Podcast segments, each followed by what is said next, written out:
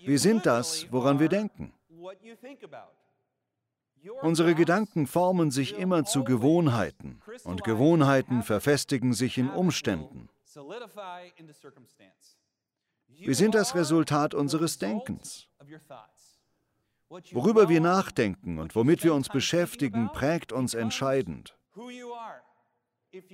Wer schöne Gedanken pflegt, der bringt eine schöne Denkweise zum Blühen und schafft ein schönes Leben. Wer negative oder schlechte Gedanken hegt, der wird zu einer schlechten und negativen Person und das schafft negative Umstände im Leben. Unsere Gedanken sind wie ein Garten. Sie müssen umsorgt und gepflegt werden, täglich. Das ist das Wichtigste in unserem Leben. Unsere erste Freiheit ist die Entscheidung, bei welchen Gedanken wir verweilen wollen und was wir verinnerlichen möchten. Das, was wir durch unsere Gedanken verinnerlichen, wird zu einer Gewohnheit und dadurch zu unserem Leben. Genau wie ein guter Garten gute Frucht hervorbringt, bringt eine gute Denkweise gute Frucht hervor. Wer gute Gedanken pflegt, dessen Leben wird gute Frucht tragen. Wer schlechte Gedanken hegt, dessen Leben wird schlechte Frucht tragen. Die Umstände unseres Lebens sind die Folge unseres Denkens. Kann ich ein Amen hören? Um unser Leben zu verändern, müssen wir unsere Denkweise ändern. Auch haben wir mehr Macht über das, was wir denken, als über das, was wir tun. Ich weiß, das macht einen erstmal stutzig, wenn man das hört. Aber ich möchte Ihnen eine Frage stellen. Haben Sie schon mal mitten in der Nacht eine Packung Kekse leer gegessen, obwohl Sie das eigentlich nicht wollten? Haben Sie schon mal etwas getan, was Sie nicht wollten? Sehr häufig kämpfen wir gegen unsere Umstände an, während wir gleichzeitig Gedanken hegen und pflegen, die uns das erst eingebrockt haben. Jede Wirkung hat eine Ursache. Und jeder Umstand in unserem Leben ist auf eine Denkweise zurückzuführen. Ausgenommen davon sind vielleicht 10% unserer Umstände. Vielleicht hat man Pech oder einem widerfährt etwas Schreckliches. Aber selbst dann ist unsere Fähigkeit, das Leid zu ertragen und die Herausforderungen unseres Lebens zu meistern, zu 100% die Folge unseres Denkens. Das heißt, um ein glücklicher Gläubiger zu werden, der Jesus Christus ganz und gar nachfolgt, müssen wir unsere Gedanken herausfordern, indem wir ändern, womit wir uns gedanklich beschäftigen. Heute ist der dritte Teil unserer Predigtreihe und ich möchte über erreichte Ziele sprechen. Als erstes möchte ich ein wenig mit weltlichen Zielen beginnen. Auch das ist wichtig. Vielleicht hat Gott Sie nicht dazu berufen, eine Firma zu gründen. Aber das, wozu Gott uns in dieser Welt aufruft, ist groß, mutig und eindrucksvoll. Um das zu erreichen, wozu Gott uns berufen hat, müssen wir zu Menschen werden, die sich gedanklich auf Ziele ausrichten. Das ist meine These heute, dass alles, was eine Person im Leben erreicht oder nicht erreicht, im direkten Zusammenhang mit seinem oder ihrem Denken steht.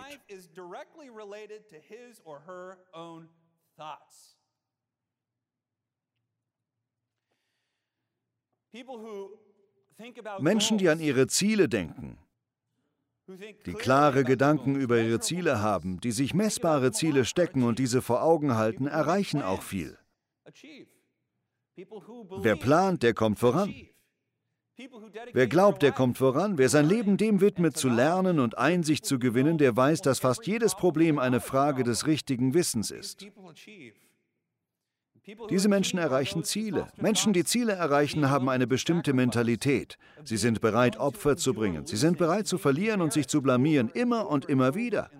Mitten in ihrem Versagen rappeln sie sich trotzdem wieder auf und probieren etwas Neues aus. Wer sich in seinen Gedanken auf Ziele ausrichtet, der erreicht schließlich auch etwas. Das ist ein Gesetz. So ist es. Es ist bekannt. Ihre Fähigkeit, etwas zu erreichen, ist direkt mit Ihren Gedanken verbunden. Das, was Sie erreichen, ist nicht die Folge Ihres Umfelds, auch nicht das, was Sie nicht erreichen. Ihre erreichten oder unerreichten Ziele sind nicht die Folge von Glück oder Pech. Ihre erreichten oder unerreichten Ziele haben nichts mit Fairness zu tun. Unterm Strich hängt Ihr Erfolg oder Misserfolg zu 100% mit Ihrer Denkweise zusammen.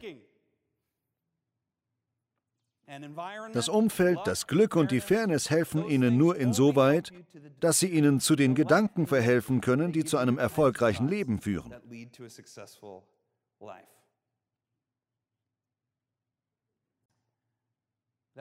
Deshalb können auch besonders arme, benachteiligte und mit Pech behaftete Menschen zu den größten Weltveränderern in der Geschichte werden. Das könnten auch Sie sein. Es gibt zwar viele Hürden zum Erfolg, aber ich glaube, dass der größte Feind des Erfolgs Schuldzuweisungen sind. Seinem Umfeld die Schuld zu geben, Menschen die Schuld zu geben, die einen verletzt haben, seinen Herausforderungen die Schuld zu geben, seinen Benachteiligungen die Schuld zu geben. Ich sage Ihnen, wenn Sie nach etwas suchen, was Sie beschuldigen können, dann werden Sie auch etwas finden. Das verspreche ich Ihnen.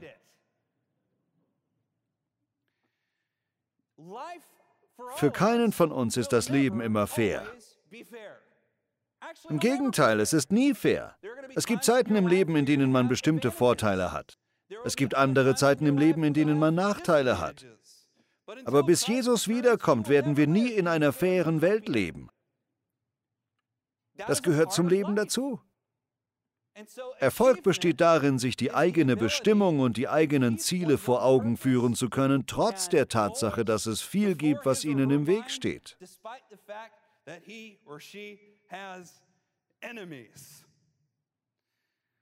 Es wird immer Menschen geben, die gegen sie sind. Es wird immer Menschen geben, die ihnen sagen, du bist zu alt, du bist zu jung, du bist zu kurz, du bist zu dünn, zu dick, du bist nicht gebildet genug. Vielleicht ist ihre ethnische Zugehörigkeit oder ihre Herkunft eine Herausforderung für andere, vielleicht auch ihr Akzent. Wissen Sie was, solche Menschen wird es immer geben, immer. Und wissen Sie was? Das spielt keine Rolle. Sie können alles erreichen, was Sie sich in den Kopf setzen, solange Sie hier oben nicht verlieren. Sie können alles tun und alles erreichen, solange Sie die Art von Mentalität und Gedanken fördern, die zum Erfolg führen. Es wird nie alles fair sein. Und das ist ärgerlich, oder? Es wird immer Menschen geben, die andere tyrannisieren. Es wird immer intolerante Menschen geben. Es wird immer Menschen geben, die andere runtermachen. Menschen mit Vorurteilen und Hass im Herzen. Aber es wird auch immer Sieger geben, die das am Ende überwinden, weil sie nicht Gedanken der Schuldzuweisung hegen, sondern Gedanken des Erfolgs, des Lebens und der Hoffnung. So jemand sind sie. Lassen Sie keine Verbitterung in Ihr Herz. Lassen Sie keine Schuldzuweisung in Ihr Herz. Ein erfolgreiches Leben ist die Folge von einem Erfolgsdenken. Nachteile sind gar keine so großen Nachteile, solange man sich die richtige Denkweise bewahrt, richtig? Ich weiß, in christlichen Kreisen ist diese Autorin nicht bei allen beliebt, aber ich mag sie. Und zwar J.K. Rowling. Sie war eine alleinerziehende Mutter. Der Legende zufolge, ich weiß nicht, wie akkurat das alles ist, aber der Legende zufolge konnte sie sich im Winter nicht mal Heizöl leisten.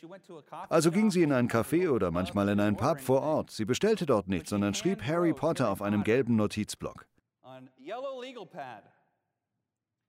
Sie gab dem Leben nicht die Schuld dafür, dass sie eine alleinerziehende Mutter war. Sie gab der Regierung nicht die Schuld, dass sie ihr nicht alles gab, was sie brauchte. Sie gab niemandem die Schuld. Sie hatte einen Traum im Herzen und erreichte diesen Traum, weil sie das richtige Denken in sich förderte. Sie wusste, dass jede Hürde, die ihr im Weg stand, wenn ihre Bestimmung ihre Bestimmung war, überwunden werden konnte.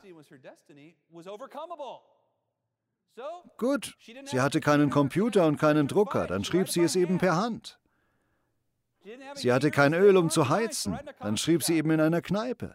Ich sage Ihnen, als der Verlag, der jeden Tag 30 bis 50 sauber verpackte Manuskripte erhält, schön gemachte und ausgedruckte Dokumente, die alle gleich aussehen, die sich alle wie ein Ei dem anderen gleichen, als dieser Verlag diesen gelben Notizblock sah, da regte das natürlich die Neugier an. Das Manuskript wurde gelesen und heute ist J.K. Rowling reicher als die Queen von England. Mir geht es hier nicht darum, die Moral aller erfolgreichen Menschen zu loben. Ich lobe nur, dass sie etwas erreicht haben, weil sie ein Erfolgsdenken in sich gefördert haben. Sie haben ihr Umfeld nicht als Ausrede genutzt. Vielmehr haben sie sich ihr Umfeld sogar zunutze gemacht. Stephen Hawking vermutlich der renommierteste Wissenschaftler auf der Welt, hat mehrere Bücher mit seiner Wange geschrieben. Er hat amyotrophe Lateralsklerose. Er sitzt in einem Rollstuhl, gibt aber niemandem die Schuld dafür. Er gibt seinem Umfeld nicht die Schuld. Er sagt nicht, dass das Leben unfair ist. Er hegt keine Verbitterung im Herzen. Er hat eine Maschine designt, die seine Wange berührt und einen Muskel in der Wange benutzt, mit dem er Bücher schreiben und Vorträge halten kann. Er sucht keine Schuld bei irgendjemandem.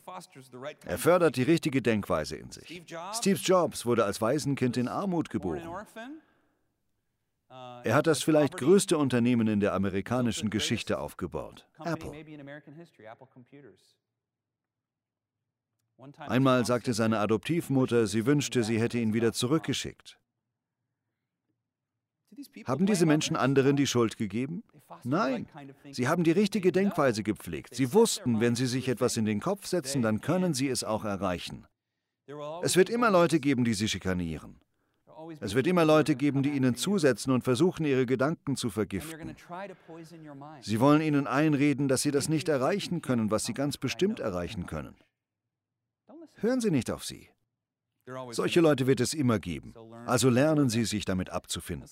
Teilweise sind es sogar gerade Fieslinge, Feinde und schlechte Umstände, die uns zu den Menschen machen, zu denen wir berufen sind.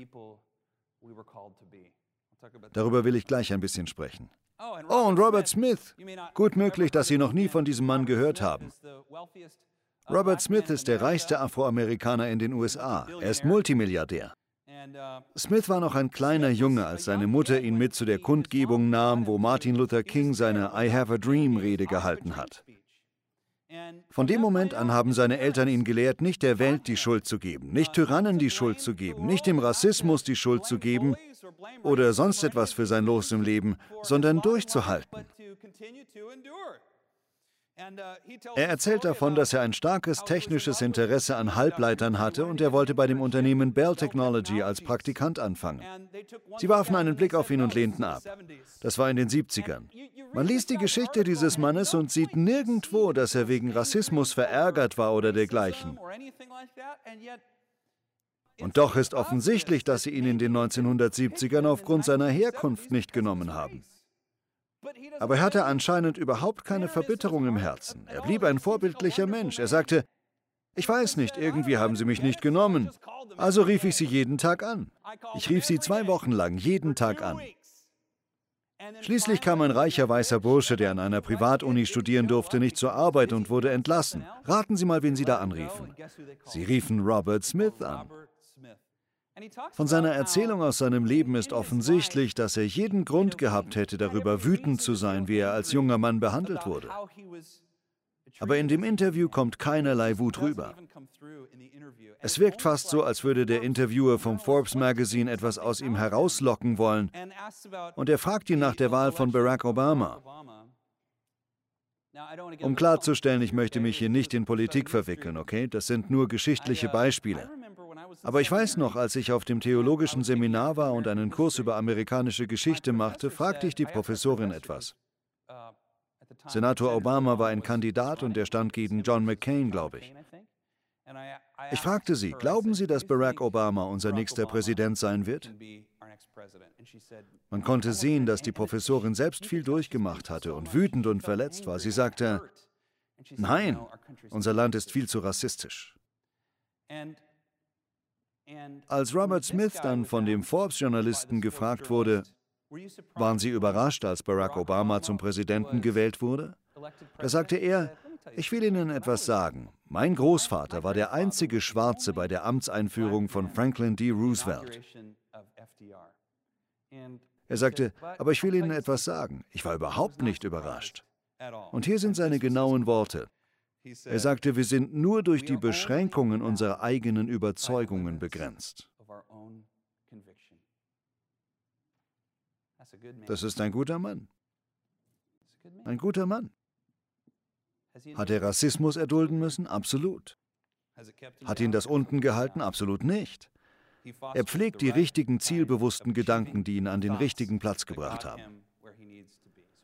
Menschen sagen, du kannst es nicht schaffen, weil es ein abgekartetes Spiel gegen dich ist. Du kannst es nicht, weil es unfair ist. Du kannst es nicht erreichen, weil du zu arm bist. Du bist nicht gebildet genug. Du bist nicht klug genug. Du bist genauso wie dein Vater.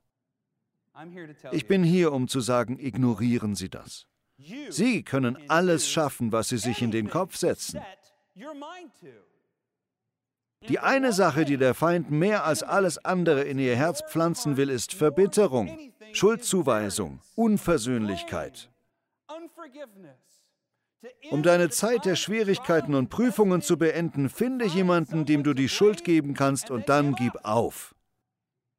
Machen Sie das nicht. Sie können alles packen, worauf Sie sich konzentrieren. Sie müssen nur die richtige Denkweise pflegen. Das ist eine sehr gute Nachricht. Darf ich ein Amen hören?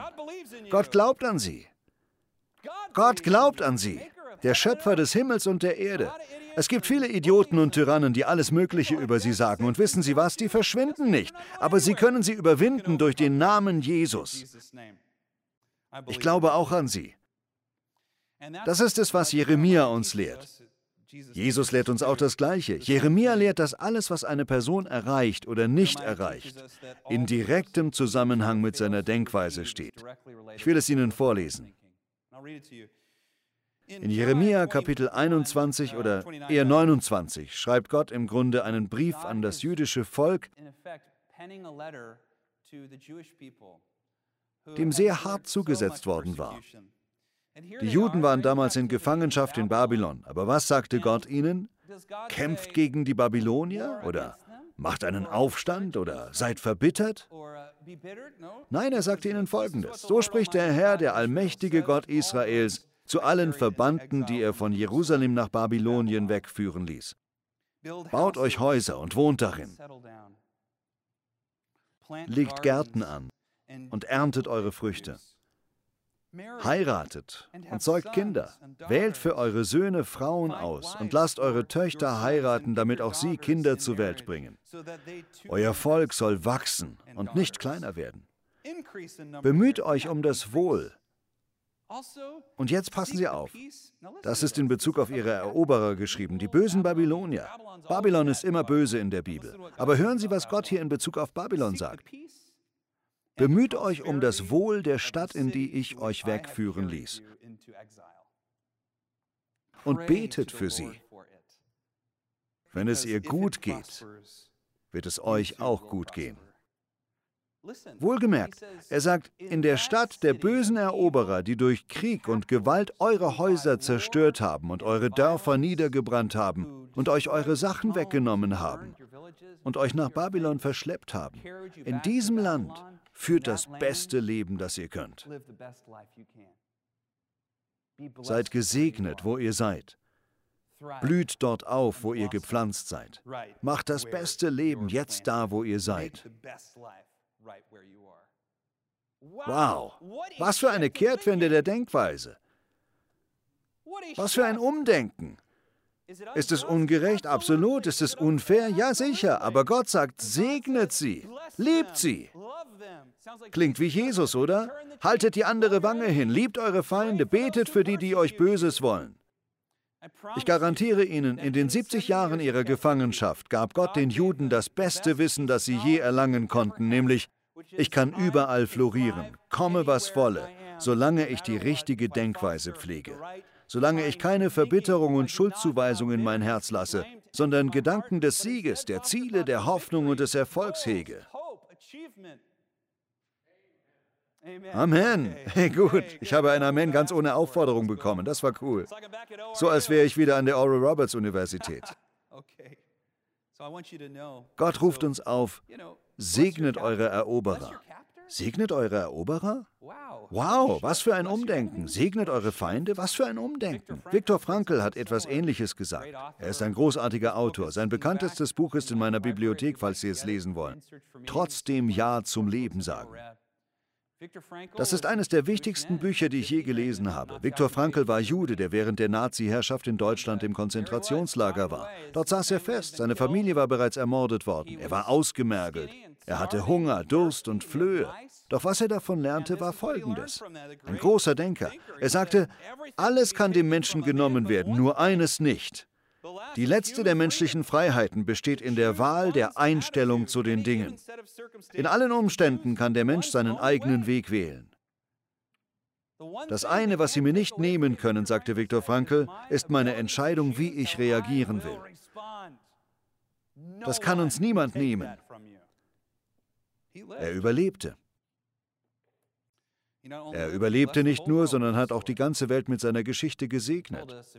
Seine Botschaft ist, wenn du deine Umstände nicht ändern kannst, dann ändere dich selbst. Und ich würde noch sagen, ändere deine Gedanken. Wir können etwas ganz Wichtiges von der Geschichte Jeremias lernen. Ja, Babylon war unfair. Es war nicht richtig, es war schmerzhaft.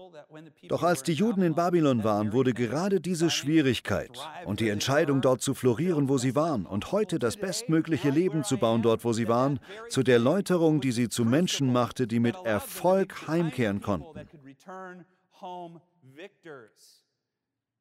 Sie kehrten nicht geschwächt in ihre Heimat zurück, sondern waren hinterher stärker als vorher.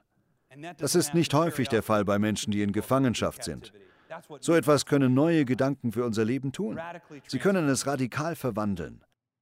Alles, was eine Person im Leben erreicht oder nicht erreicht, steht in direktem Zusammenhang mit seiner Denkweise. Hier ist einer der besten neuen Gedanken, die Sie haben können. Ich weigere mich, etwas oder jemand anderem die Schuld dafür zu geben, wo ich heute bin. Ich weigere mich. Ich weigere mich, etwas oder jemand anderem die Schuld für meinen heutigen Zustand zu geben. Ich werde das Rennen laufen. Ich garantiere Ihnen, dieser Gedanke wird Ihnen ein sehr erfolgreiches Leben bescheren. Nebenbei gesagt, die Bibelstelle endet nicht da, in Babylon. Jeremia sagt nicht nur, lasst euch da nieder und gedeiht, sondern gleich darauf folgt eine ganz bekannte Bibelstelle, die vielleicht der am häufigsten zitierte Bibelvers auf der Welt ist. Falls es eine Liste gibt, steht dieser Vers bestimmt ziemlich weit oben. Gott sagt, am Gipfelpunkt all dessen, am Ende der 70 Jahre werdet ihr zurück in eure Heimat ziehen und ihr sollt mein Volk sein. Wer nach mir sucht, wird mich finden. Ihr werdet Erfolg haben und in Jerusalem aufblühen, in Zion. Aber zuerst müsst ihr auch in der Gefangenschaft aufblühen. Und dann kommt der Höhepunkt. Denn ich allein weiß, was ich mit euch vorhabe. Ich, der Herr, habe Frieden für euch im Sinn und will euch aus dem Leid befreien. Ich gebe euch wieder Zukunft und Hoffnung. Mein Wort gilt. Sie werden nicht für immer da bleiben, wo sie sind, ganz gleich, wo sie sind und in welcher Lebensphase sie stecken. Sie wird enden. Falls Sie gerade an einem guten Platz im Leben sind, erfordert es gutes Denken, harte Arbeit und tägliche Instandhaltung, diese gute Sache zu bewahren. Sollten Sie hingegen gerade an einem schlechten Platz im Leben sein, raten Sie mal, was geschehen wird. Auch das wird enden. Ich glaube, einer der lähmendsten Gedanken, die Depressionen erzeugen und Menschen in den Selbstmord treiben kann, ist der plagende Gedanke, ich werde immer traurig oder depressiv bleiben. Ich werde immer krank bleiben. Ich werde hier immer festhängen. Ich möchte Ihnen etwas sagen und das ist von Gott. Etwas Gutes kommt immer. Es kommt immer etwas Gutes. Sie werden nicht ewig da stecken bleiben, wo Sie sind. Auch wenn Sie jetzt schon florieren, gibt es kein Limit, wie gut Ihr Leben noch werden kann. Sie sagen, Bobby, ich habe schon ein tolles Leben. Super. Gott wird es sogar noch besser machen. Beschränken Sie Ihren Glauben nicht. Vielleicht gedeihen Sie in Babylon und das ist eine gute Sache. Aber Gott wird noch mehr in Ihrem Leben tun. Mehr Fülle, mehr Liebe, mehr Erfolg. Mehr geistliche Energie und Leben in Zion. Er wird sie dahin bringen. Aber um das zu erleben, um das zu erreichen, müssen wir die richtige Denkweise pflegen. Wir müssen glauben. Wir dürfen nicht anderen die Schuld geben. Wir müssen aufhören, die Schuld bei unserem Umfeld zu suchen oder zu verlangen, dass das Leben fair ist oder die anderen Sachen, die wir angesprochen haben. Klar, wir wollen eine bessere Gesellschaft bauen. Wir wollen immer eine gute Regierung haben. Aber unterm Strich bringt uns keines dieser Dinge dahin, wo wir hin müssen, oder? Nein. Das, was uns dorthin bringt, ist die richtige Denkweise. Hegen Sie Glauben in Ihrem Herzen. Mehren Sie Ihren Glauben, dann schaffen Sie es. Das werden Sie. Wenn Sie Ziele und Pläne hegen, wenn Sie fleißig lernen und bereit sind, die Peinlichkeit des Versagens zu ertragen, immer und immer wieder, für den Traum, dass Sie es eines Tages schaffen, dann schaffen Sie es auch. Lassen Sie sich von anderen nichts Gegenteiliges erzählen. Gut, Sie können sie ruhig reden lassen, aber lassen Sie sich nicht davon aufhalten. Hören Sie nicht darauf, dass Sie zu dieses oder zu jenes seien. Lassen Sie sich nicht von den Vorurteilen anderer davon abhalten, Ihre Bestimmung zu erfüllen. Warum denn auch? Sie können alles erreichen, worauf sie sich konzentrieren. Wir leben in der Welt des Vaters. Jesus hat uns versprochen, ihr werdet noch Größeres tun als ich, denn ich gehe in den Himmel, um bei meinem Vater zu sein. Wussten Sie das? Sie können Größeres tun als Jesus. Das steht so in der Bibel. Glauben Sie es oder werfen Sie die Bibel weg? Glauben Sie es oder werfen Sie es weg? Entweder ist es wahr oder es ist nicht wahr. Jesus hat nicht gesagt, erst müsst ihr die richtige Regierung haben, erst müsst ihr zur richtigen Volksgruppe gehören, erst müsst ihr das richtige Alter haben oder das richtige Geschlecht oder die richtige Bildung oder die richtige Größe oder die richtigen Freundschaften, dann könnt ihr es. Er sagte, ihr könnt es. Also glauben Sie es, dann wird es geschehen. Das glaube ich. Amen. Herr, danke. Danke für diese Zeit. Wir lieben dich im Namen von Jesus. Ich würde gerne für Sie beten. Vater, ich bete im Namen Jesu, dass du den Himmel öffnest und uns die richtigen Gedanken gibst. Menschen haben uns verletzt.